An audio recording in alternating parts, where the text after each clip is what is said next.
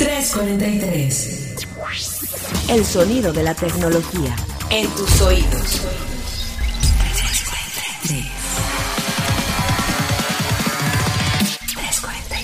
Bienvenidos una vez más a una edición de 343 Podcast, el sonido de la tecnología hasta tus oídos.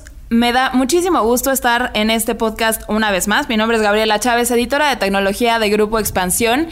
Y me complace compartir esta mesa, como siempre, como ya es, ya es costumbre, con, con Carlos y con Ere. Pero antes de dejar que se presenten en esta mesa, eh, quiero hacer un poco de hincapié en el tema, porque vamos a hablar de mujeres, de la representatividad de mujeres en el sector de tecnología y de la importancia que tiene crear mejores políticas, hablar del tema, ponerlo sobre la mesa. Y pues para eso me acompañan. Erendira Reyes, reportera de tecnología de Grupo Expansión. Y bueno, siempre es un placer estar compartiendo mesa con grandes personalidades como ustedes, Gaby y Carlos. Un saludo especial a Monse, que de hecho no está en esta, en esta grabación, pero obviamente está en nuestro cocoro, como obvio. Ya, ya saben, y obviamente le íbamos a mandar saludos. Y bueno, pues por acá la verdad es que yo me siento muy muy honrado de participar en esta mesa eh, de análisis tecnológico, no porque lo hago cada semana, pero creo que este en particular, o, diría, perdón, diría que este programa en particular tiene una importancia y una relevancia porque les quiero comentar dos cosas. Evidentemente, primero me presento, Carlos Fernández de Lara, Head Digital Editorial de Expansión, ahí me encuentran como Charlie ya en redes sociales, pero justamente la segunda que les quería comentar es que creo que el tema que decía Gaby tiene un montón de relevancia y la verdad es que creo que el hecho de que estén ella y Eren para mí tiene un doble valor porque al final del día, y esto no es mentira, queridos pues escuchas, este, quizás ustedes no ven luego el transbambalinas, pero la gran realidad es que el equipo de tecnología de expansión, eh, las personas que están siguiendo a día a día lo que está pasando en la industria de la tecnología, llevándoles las tendencias, todas son mujeres lideradas por Gaby, está, no es un equipo grandísimo por así decirlo, pero al final del día creo que da mucho gusto que en una fuente de una temática, y ya lo haremos de una industria que primordialmente primordialmente eh, es muy varonil en ese sentido, donde las mujeres les ha costado por N cantidad de razones tener un acceso mucho más relevante, que también será uno de los temas que abordaremos. Creo que es muy positivo que sean ellas las que les están contando las historias todos los días de cómo se está desenvolviendo la tecnología, porque al final del día también le está poniendo de su perspectiva, si bien son periodistas y dentro de ese periodismo que hacen todos los días lo tratan de hacer de la manera más objetiva posible siempre, la gran realidad es que no solo son periodistas, sino que también son mujeres y creo que eso le da un valor adicional a su cobertura periodística, la gran realidad, no estoy echando nada más flores, eso lo pueden ver con todo lo que ellas hacen en expansión.mx diagonal tecnología y en las revistas y en los reportajes que publican evidentemente de manera mensual en expansión. Entonces, pues un honor, chicas, que me tengan en esta mesa, que además, como bien decía Gaby, harto importante harto importante y muchas gracias por, por esa intro y, yo sé que no son solo flores, que también has estado como líder de este equipo de tecnología y también es importante decir que el tener como aliados a los hombres, hombres como Carlos, nos ha abierto también puertas y ha equilibrado más eh, al, al equipo y a la fuente en general, porque cada vez, y me encantaría empezar por ahí, cada vez en la fuente de tecnología hay más mujeres. O sea, yo me acuerdo muchísimo cuando empecé a, a reportear, a cubrir la fuente, hace, qué horror hacer cuentas, pero hace como unos 8, 9 años, sí, por ahí casi 10. Claro. Este, era, o sea, siempre la más morrita y la única morra entre puros puros hombres ya grandes aparte, o sea, era como una, una fuente como muy muy de club de Toby y estaba muy cañón entrar, pero cada vez hay más mujeres y cada vez hay más mujeres reporteras, editoras, eh, heads de, de medios y de portales y cada vez nacen más, más emprendedoras y eso está buenísimo. Y creo que, bueno, más allá también de la fuente en general, eh, algunos de los temas, algunas temáticas sí todavía siguen teniendo una brecha de género importante. Creo que justo la parte de consumo, eh, hay temas eh, de que en general vamos, sí hay mucha inclusión femenina, pero hay otros temas como por ejemplo ciberseguridad, que es un poquito menos estudiado por mujeres, o temas de TI ya un poquito más en la parte de cloud, en la parte de microprocesadores, por ejemplo. O sea, en, eventos a mí de microprocesadores, real me siento la única mujer en un mundo de hombres justo con esta perspectiva de hombres ya más grandes, que son súper hiperclavados y que además en cierta forma siguen teniendo como un prejuicio de que entendemos la tecnología de las mujeres, pero solamente como por encima, no entendemos como a nivel más, más a profundidad. A nivel técnico. No, totalmente de acuerdo con ese punto que dice Eren y la verdad es que siendo muy muy sincero, insisto una vez más, por genera en general por la industria, pero lo que yo veo y Eren tomaba un, un punto clave que es cuando las chicas periodistas o que se dedicaban a la comunicación empezaron a entrar al mundo de la tecnología, entraron probablemente desde la perspectiva que el universo, pues porque vivimos en un planeta altamente machista, este les permitía y ese universo era, pues tú eres la que reseña el gadget, ¿no? O sea, tú eres la que aparece y haces la reseña del gadget, la que te, te muestras al frente, porque además tenemos un público evidentemente eh, muy varonil y entonces vas a poder conectar con ellos. Y la gran realidad es que creo que es muy bueno que ellas mismas, o sea, Gaby, Eren, Monse y también otras, otras grandes reporteras aquí en México que están allá afuera, este, ellas mismas con su trabajo fueron demostrando que no solo podían hacer la reseña cute del gadget, sino que realmente podían entender hacia dónde va la evolución de cosas tan complejas como cloud computing, cosas tan complejas como qué onda con los ataques avanzados de ciberseguridad, con el ataque a infraestructuras, cosas que quizás sean más de tendencia como el machine learning o la inteligencia artificial y creo que eso hace una vez más eleva el discurso porque trata de alcanzar no estamos ahí ¿eh? pero trata de alcanzar un piso más parejo Exacto, nos pone a todos a, colaborar como iguales, porque no debería de haber diferencia, todos estamos en el mismo campo de batalla,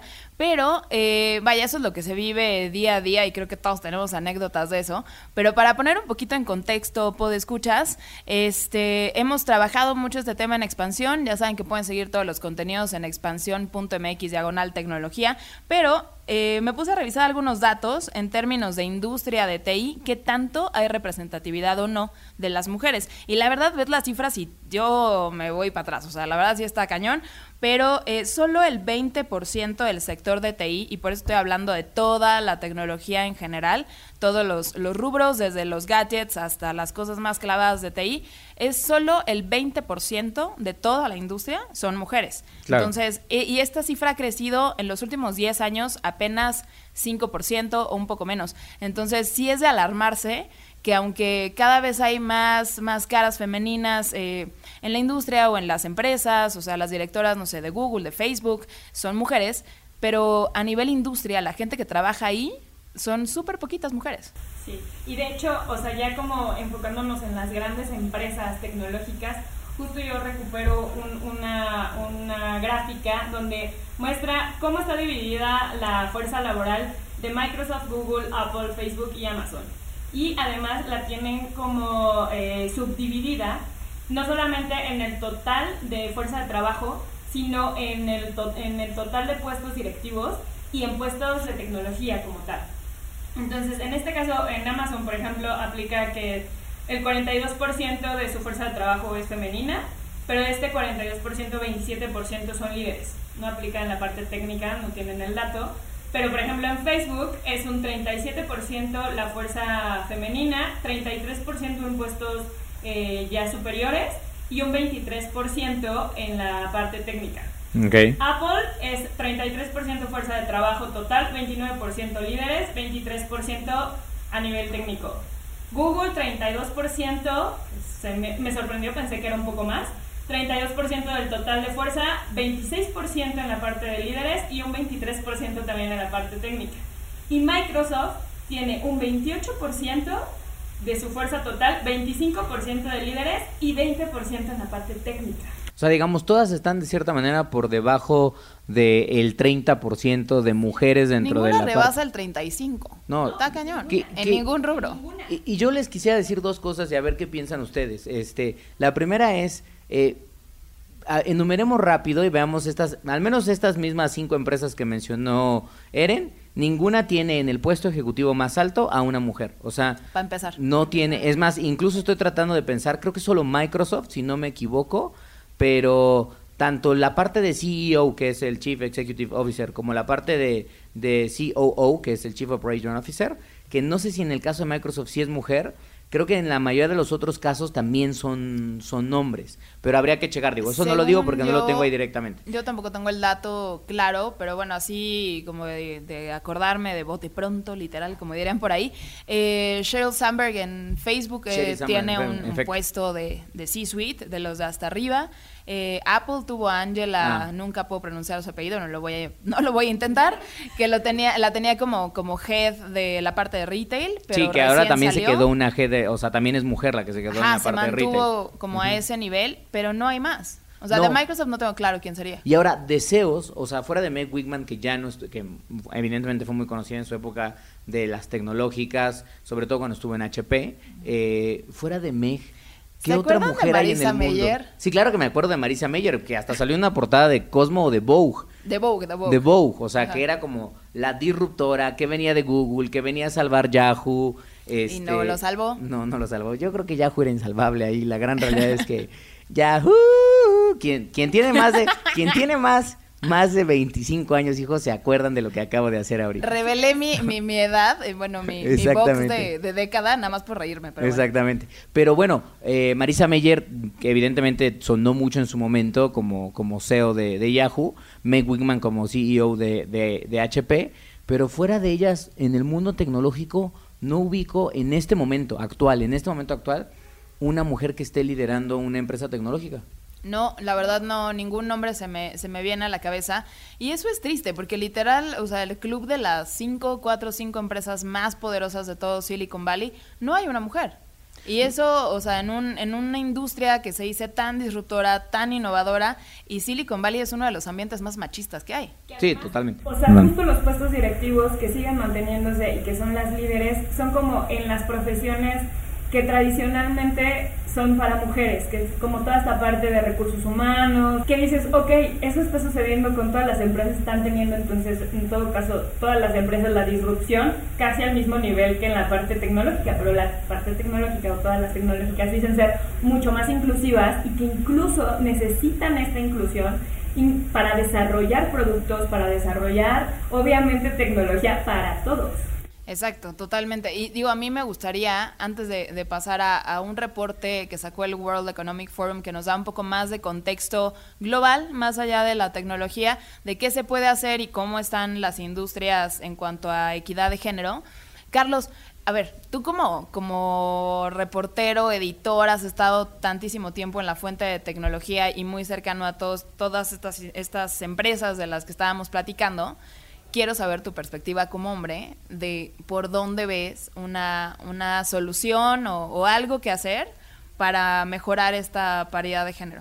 Yo la gran realidad es que es una pregunta súper complicada, mi Chavis, porque siento que es muy, muy difícil. Y justamente les iba a preguntar, porque una de las cosas que publicamos hace poquito, publicaron ustedes hace poquito en expansión.mx, eran cuatro de las cosas que hacen que las mujeres todavía se alejen del mundo tecnológico, ¿no? Y era desde lo que creo que es un común denominador, que es como acoso laboral, ¿no? Que tiene que ver con cómo se visten, cómo se ven, y no falta el dude, que es un listillo, y obviamente pues eh, se, se pasa. Eh, pero también uno de los temas que me llamó mucho la atención es falta de, de role models a seguir, o sea, gente que diga, oye, hay, hay muchos niños que hoy pueden decir que, bueno, chavos que dicen, yo quiero ser como Mark Zuckerberg, yo quiero ser como Elon Musk, yo quiero ser como Jack Dorsey, ¿no? Eh, yo quiero ser como Satya Nadella o quiero ser como Tim Cook, ¿no? Pero la gran realidad es que las mujeres no tienen justamente ese mismo, esa misma referencia. Podrán decir tal vez una Sheryl Sandberg, pero al final del día, si no estás ocupando el puesto más grande, pues obviamente los reflectores no van a ser los mismos. Y creo que eso también genera un, doble golpeteo, porque es el hecho de que no haya role models en esos mismos niveles hacen que probablemente, y además un arrastre cultural, hace que muchas niñas no se avienten a estudiar carreras STEM. ¿no? Porque además tenemos este famoso cliché de que las niñas juegan con muñecas, se tienen que ver bonitas y entonces no tienen que ponerse rudas y andar experimentando con carros y lo que sea y Terror, jugando no con hagan. robots y, lo, y todas esas cosas. Eso deja, eso déjaselo al, al niño que eso también es, obvio, me acuerdo de una campaña muy fuerte de la NASA en su momento en Estados Unidos, que también decían, sí, las niñas también juegan con vaqueros y con cohetes y con robots, o sea, porque si que queremos que realmente se interesen en la tecnología, pues no tendríamos que alejarlas de la tecnología diciéndoles, no, o sea, tú el lado tecnológico que vas a usar es el lado de la selfie, el lado de la foto, el lado cute. ¿No? Sino decirle, no, sí, el lado tecnológico que puedes tener tú es aprende a programar, aprende a hacer código, que creo que muchas de estas empresas tienen muy buenas iniciativas de sumar a niñas a campamentos de código, a de, eh, a campamentos de meterse a aprender a hacer aplicaciones y eso es algo muy positivo. Creo que por ahí podría empezar.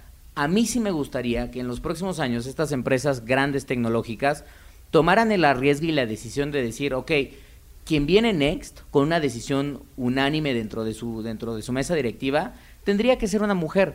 Y nada más quiero cerrar esta pregunta de Chávez, porque seguramente habrá mucha gente a decir, pero ¿para qué queremos si la empresa le está yendo muy bien? ¿Para qué queremos que haya mujeres en esos puestos y no sé qué?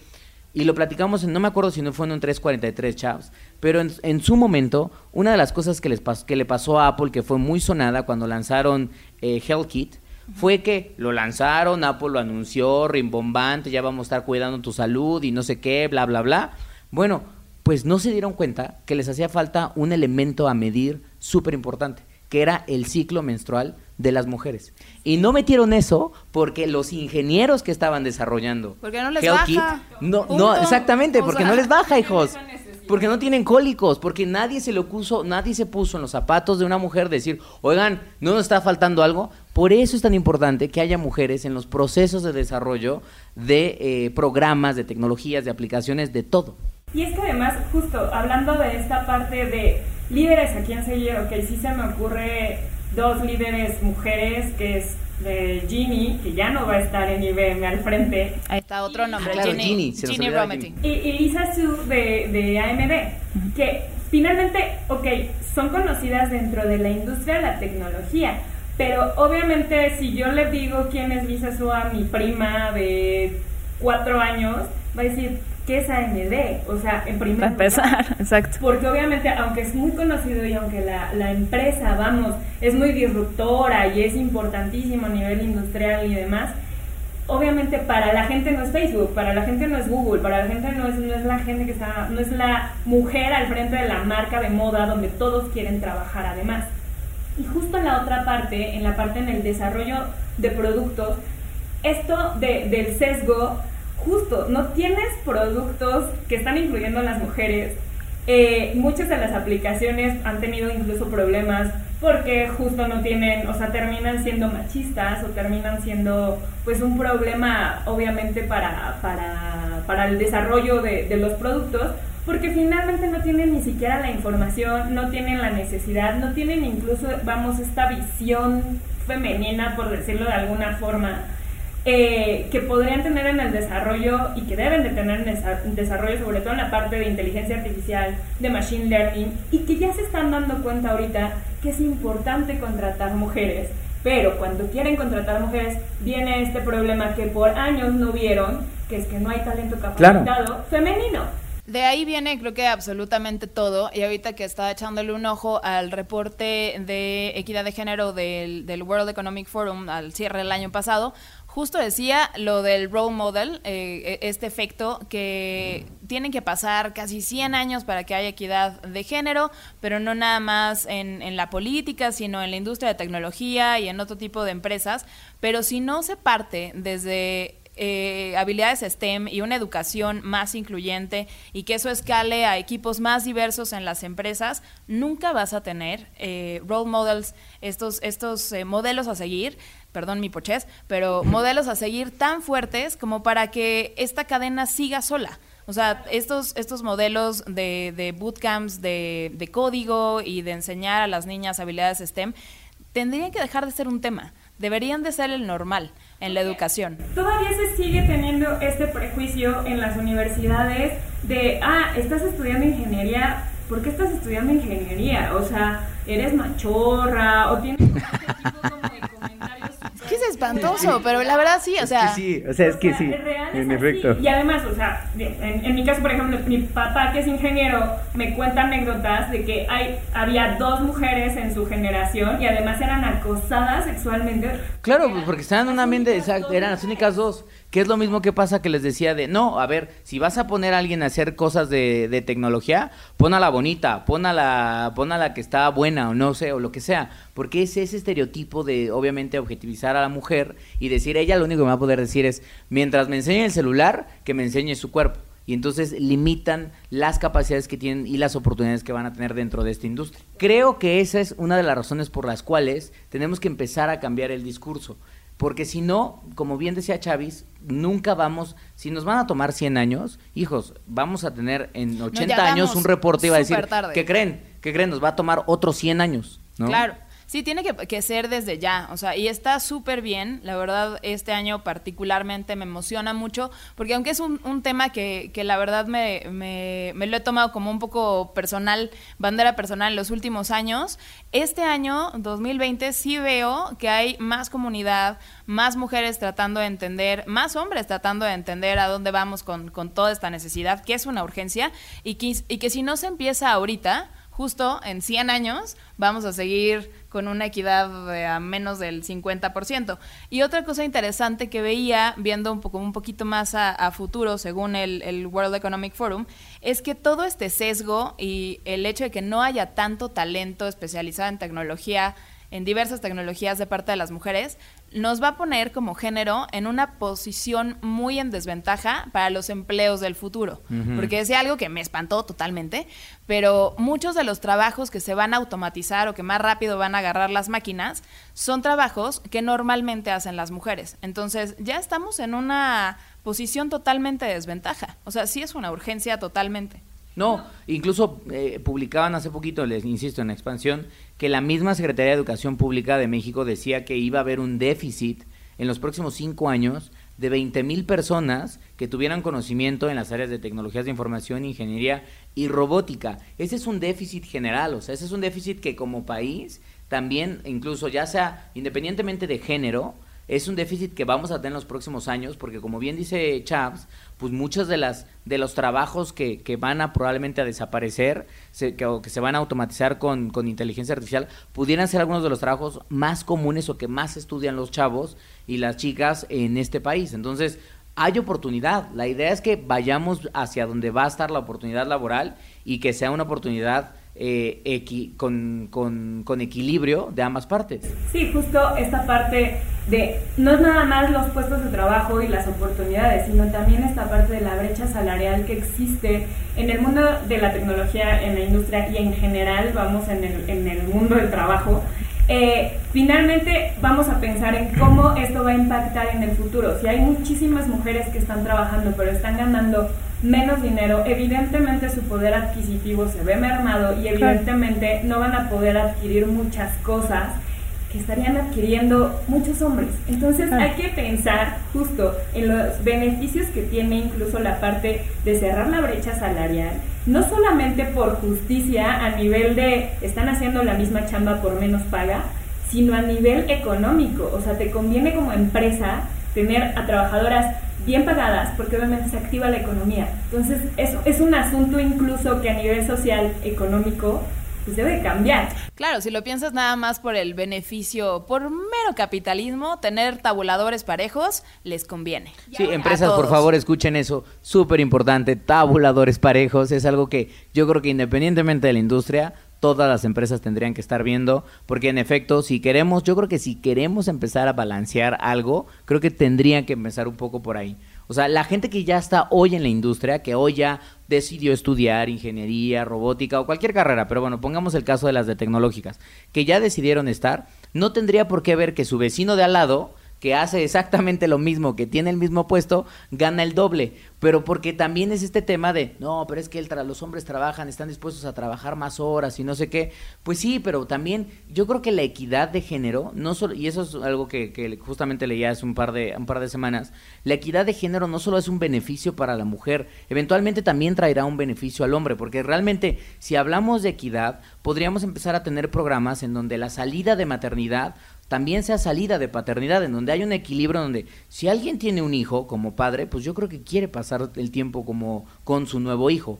Hoy en día las empresas no toman en cuenta y dicen, ok, la que, quien lo cuida es la mujer, tiene su salida de maternidad, que lo goce, no sé qué, ahí y después ya vemos si regresa o no. Y el padre tiene una semana, se fleta y ya, pues no dicen que eh, ese, ese tiempo del maternity leave es cuando más parejas se divorcian. Claro. Justo por eso. Porque los dos pues, deberían estar ahí, los dos deberían estar ahí. Entonces, esa equidad tendría que existir para que también haya beneficios que hoy probablemente como hombres hemos pensado, pero no hemos visto y que tal vez también deberíamos de tener, pero no lo vamos a lograr hasta que no alcancemos un piso parejo en estas cosas que hemos estado platicando. Y justo retomando la parte de la brecha salarial, esta brecha existe, o sea, porque somos más riesgosos en la contratación por este tema hay más riesgos de que eh, te dejen el trabajo porque ya se embarazó o de que faltan el trabajo porque el niño se enfermó, cosas de ese tipo. Pero finalmente estamos ya en una sociedad completamente distinta. Y entonces donde ya quieren los padres involucrarse y donde ambos están haciendo trabajo en casa y donde ambos están yendo a trabajar. Entonces, este riesgo que existía, pues ya no existe. Debería dejar de dejar de, de ser visto como un riesgo. O sea, todas estas palabras que marcan diferencias o sesgos, creo que, o sea, desde ahí hay que cambiar el uso del lenguaje, el uso de cómo te educas, cómo se plantean todas estas cosas, pero poquito a poco Ahí va, ahí va avanzando. hay que empezar. Y ahorita que hablábamos de los role models, bueno, primero paréntesis, pues escuchas, si tienen algún comentario, les ha pasado, tienen alguna anécdota o algo que contar, alguna solución que compartir para cerrar la brecha de género, ya sea en la industria de tecnología o cualquier otra, no se les olvide seguirnos en todas nuestras redes sociales y dejarnos sus comentarios con el hashtag 343podcast. Pero regresando al tema de role models, hace poquito que sacamos la edición en expansión de las, eh, de las 100 mujeres eh, poderosas, de mujeres poderosas, a mí me tocó entrevistar a María Teresa Arnal, que estaba como directora de Google, y ahora va a dirigir Stripe a nivel Latinoamérica, y dijo dos cosas que a mí se me quedaron ya súper grabadas como una de las entrevistas como con más valor que, que, le encontré. Y por un lado es que ella decía que siempre se ha sentido incómoda. Eh, o sea, es una mujer súper exitosa y siempre ha tenido puestos, puestos de liderazgo y, o sea, liderar Google México y ahora Stripe eh, Latam, pues no es cosa menor, pero dice que siempre se ha sentido incómoda y esto la ha obligado a crecer, a crecer, a moverse, a seguir como rompiendo barreras y todo. Y otra cosa que me llamaba la atención es que justo decía, para ella el talento no tiene género. Y creo que eso deberían de pensar en todas las empresas. Totalmente de acuerdo, totalmente de acuerdo. Porque no solo por cubrir, hoy creo que tenemos que cubrir la cuota para, porque si no lo hacemos, o sea, si no apretamos la tuerca como un poquito a la fuerza, creo que siempre vamos a estar en déficit por todo lo que hemos platicado, ¿no? Porque va a haber más hombres ingenieros que contratar, porque va a haber más menos riesgo, por como dicen, ¿no? Que tenemos que empezar a perder esas palabras. Yo creo que hoy la tuerca se tiene que apretar un poco a la fuerza, pero yo creo que hacia adelante, en efecto, o sea, como se tendría que ver, siempre es, el talento es talento. No importa ni tu preferencia ni tu género, ¿no? Entonces, la verdad es que muy buena, muy buena anécdota ahí por parte de Marete. Yo quería comentar, porque digo, creo que va con el tema, lo platiqué con él en alguna ocasión y no sé qué piensan ustedes sobre el tema de hacia dónde está evolucionando la inteligencia artificial. Y le decía, y creo que también lo había platicado con Charles en algún momento, y a ver qué piensan ustedes, pues escuchas, como para comenzar a cerrar, es hoy estamos cada vez muy, muy cercanos a sistemas de inteligencia artificial y lo que dicen mucho es que la siguiente ola de la interacción va a ser a través de nuestra voz. Siri, Alexa, Google, Cortana, si se dan cuenta, hay un patrón aquí. Ay, no, ¿cuál no lo veo? Este, todas ellas están con nombres femeninos y todas ellas, aunque les puedes cambiar la voz a algunas de ellas Yo o a la mayoría. a nadie que les haya cambiado el patrón de voz. conozco una persona que le cambió al nombre a, a, Siri y le puso como el nombre como del mayordomo este y dije, no, no, no, me hace clic. No es lo mismo. Y mira que Siri luego me cuesta que haga clic porque que no entiende tantas cosas. Pero bueno. Ah, bueno, eso es otra cosa. Exactamente, eso, tiene, eso no tiene que ver con, eso tiene que ver con algoritmos y otras cosas. Pero a lo que voy es, hay una discusión hoy bien interesante en el mapa, en donde dicen, ojo con esto, porque este modelo puede perpetuar la imagen de la mujer como una persona que recibe órdenes del hombre o de quien sea y ejecuta respuestas o soluciones. Como un asistente. Como un asistente, justamente. ¿No? Y luego está el otro lado, que yo creo que ahí es donde da para un programa entero, yo creo eso, a ver si algún día traemos especialistas, que también le contaba a Eren, es que decían que, que los asistentes tienen voz de mujer, porque como nosotros evidentemente todos, todos tenemos una madre o tuvimos una madre, la mayoría de nosotros la tuvimos, en esos primeros momentos de vida o en los primeros meses de vida, la voz que más escuchábamos era la voz de nuestras mamás.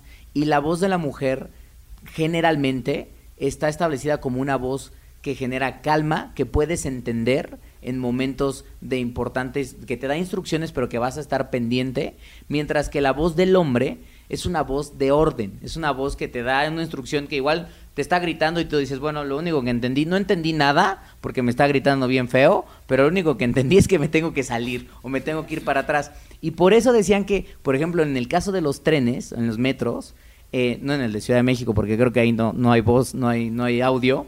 este, ¿Ah, sí hay? ¿Sí hay? Bueno. Este, no, sí entro, sí entro, pero, pero no me acuerdo, es que voy con mis audífonos. ya me están tachando. ya me están tachando de Fifi. Ya, ya. Ya aquí el Fifi, ya 343, ya no, clasista, no sé qué. Bueno, a lo que voy es que en la voz del metro, la voz que te anuncia cuál es la siguiente estación, de vas a llegar a Metro Valderas, es mujer. Y que la voz que te dice durante el andén o en algún momento alguna orden de atrás de la línea amarilla, por favor, o lo que sea, es de un hombre. Entonces, eh, me parece interesante esto porque también a mí me preocupa que en efecto, con esta manera en la que yo quizás estoy justificando el por qué son mujeres, pudiéramos perpetuar estos modelos. Creo que es un tema, no sé cómo lo ven ustedes, pues como para dejarlo ahí en el escenario. O sea, yo de hecho apenas hablé justo del tema con un especialista de Globan que está, o sea, tiene como un trabajo en la parte de animación incluso, eh, de doblajes y demás, y ahorita trabaja en el desarrollo de de voz y de aplicativos para voz. Y le hice justo esta pregunta y él me decía que está cambiando mucho, o sea que más bien en lugar de perpetuar, sí se está cambiando, porque obviamente muchas de las ingenieras que están trabajando, muchas de las antropólogas que están trabajando, lingüistas que están trabajando, están ya queriendo hacer incluso el cambio dentro de los mismos equipos. O sea, están diciendo por qué tiene que ser voz femenina. ¿Por qué, por ejemplo, si es un aplicativo incluso enfocado a niños, por qué no hacer voz de niños? Y además empoderar incluso esa voz. O sea, ya no solamente mm. empoderar a las voces masculinas y empoderar tanto a las femeninas como a otras voces, que también es un target al que está llegando la tecnología, que está interactuando con la tecnología y que obviamente también quiere empoderarse finalmente. Entonces, sí está cambiando y él como, como especialista dice, obviamente va a ser un modelo que va a tener un proceso, no va a ser algo inmediato, porque además en la recepción pues siguen teniendo mejor recepción las voces femeninas y mientras socialmente no se cambie, vamos, este, este asunto de decir las mujeres son, les estoy haciendo... Sí, de preconcepción de quizás. Preconcepción, no va a poder cambiar tampoco la parte tecnológica, pero también dentro de los equipos de tecnología, pues también tendría que haber ya un cambio y ya se está generando ese cambio porque ya hay un poco más de inclusión de, de, mujeres. Me encantaría que hubiera cada vez voces más diversas y justo creo que el problema no es tanto si haces empatía o no a nivel casi casi cerebral y científico, pues a lo mejor el tono, los decibeles o lo que sea, eh, va más allá por, por ese lado y no lo vas a poder cambiar o va a ser muy complicado. Pero lo que se me hace riesgoso es que la voz de la mujer esté relacionado al término asistente, asistente de voz.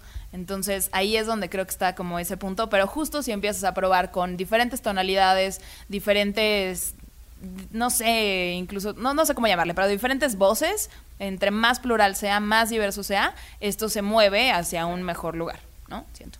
Sí, totalmente de acuerdo. Pues la verdad es que, digo, eh, me da mucho gusto ver eh, con brillo en los ojos a Chavs y a Eren hablando de este tema, porque creo que es un tema muy pasional, que además es muy, muy importante, que ojalá podamos seguir trayendo en, en 343.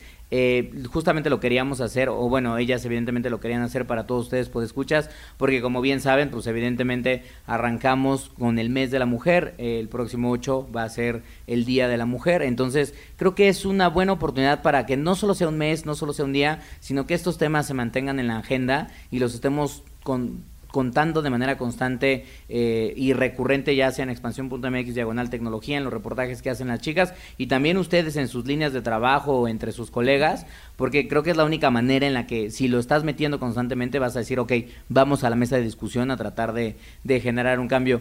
Yo ahí lo dejaría por mi parte, pero no sé si ustedes, chicas, tienen algo más que quieran dejar comentario para cerrar con fuerza, que le quieran compartir a ustedes y a otras colegas periodistas, pero también a escuchas mujeres que quizás nos siguen porque son fanáticas o viven dentro del mundo de la tecnología? Pues yo creo que lo más importante en el caso de las mujeres es quitarse el miedo, quitarse el prejuicio, eh, quitarnos, vamos, estas barreras que incluso nosotras mismas nos llegamos a poner eh, justo crear alianzas, no solamente, obviamente alianzas femeninas, alianzas con la diversidad del mundo que existe, porque el mundo es diverso. Y ya como último, este, conmemoren, vamos, el, el 8 de marzo de verdad y hagan eh, ruido y por favor, neta, cada que tengan oportunidad de generar un cambio en esta preconcepción que existe, genérenlo porque se necesita y porque se necesita para que esas personas del futuro que vienen tengan un mejor futuro, más inclusivo y con menos problemas, menos violencia, etcétera. Totalmente, conmemoración, no celebración y hablemos más de este tema. Súmense, hay mil formas de sumarse, súmense al paro del 9. Este, quien vaya a estar en la marcha del 8, pues por allá nos, nos vemos y sigan todo el contenido que estamos generando siempre en el equipo de tecnología y en todas las plataformas de expansión. Ya saben que nos pueden encontrar en arroba expansión MX, expansión.mx diagonal tecnología y a mí me pueden encontrar en Twitter como arroba gchaviles y en Instagram como arroba gapsaviles. A mí me encuentran en Twitter como Eresina Eresina y en Instagram como Eres Eresita. Igual cualquier comentario, duda y demás, ahí están abiertas mis redes. Y bueno, yo les agradezco de nuevo que se hayan quedado hasta este momento, queridos podescuchas. Y me encuentran, como ya les decía, arroba Charlie ya en Twitter o chachacharlie en Instagram. En, en unos días voy a estar subiendo unas fotos que no saben. Hay una sorpresa ahí muy importante. Estuve en un shooting muy bueno, muy bueno. Pero no les puedo decir nada, no les puedo decir nada. Ya lo verán. mucha emoción ya lo de verán. esas fotos, la verdad. este, de nuevo, gracias por acompañarnos. De nuevo, no, no dejen este tema, no lo descuelguen. Este, súmense de la manera que puedan, pues, conmemoren, como bien decían las chicas, y nos escuchamos sin más la próxima semana con otro tema de tecnología aquí en 343. Seguro. Hasta la próxima. Bye. 343. El sonido de la tecnología. En tus oídos.